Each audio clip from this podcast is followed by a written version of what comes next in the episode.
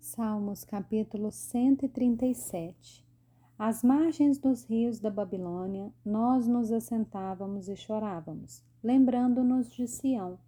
Nos salgueiros que lá havia, pendurávamos as nossas harpas, pois aqueles que nos levaram cativos nos pediam canções, e os nossos opressores queriam que fôssemos alegres, dizendo: Cantem para nós um dos cânticos de Sião.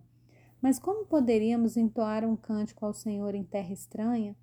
Se eu me esquecer de você, ó Jerusalém, que a minha mão direita se resseque, que a minha língua fique colada ao céu da boca, se eu não me lembrar de você, se eu não preferir Jerusalém a minha alegria, a minha maior alegria. Contra os filhos de Edom, lembra-te, Senhor, no dia em que Jerusalém foi tomada, pois diziam: arrasem, arrasem Jerusalém até os seus alicerces filha da Babilônia, você que será destruída. Feliz aquele que lhe retribuir o mal que você nos fez. Feliz aquele que pegar os seus filhos e esmagá-los contra a pedra.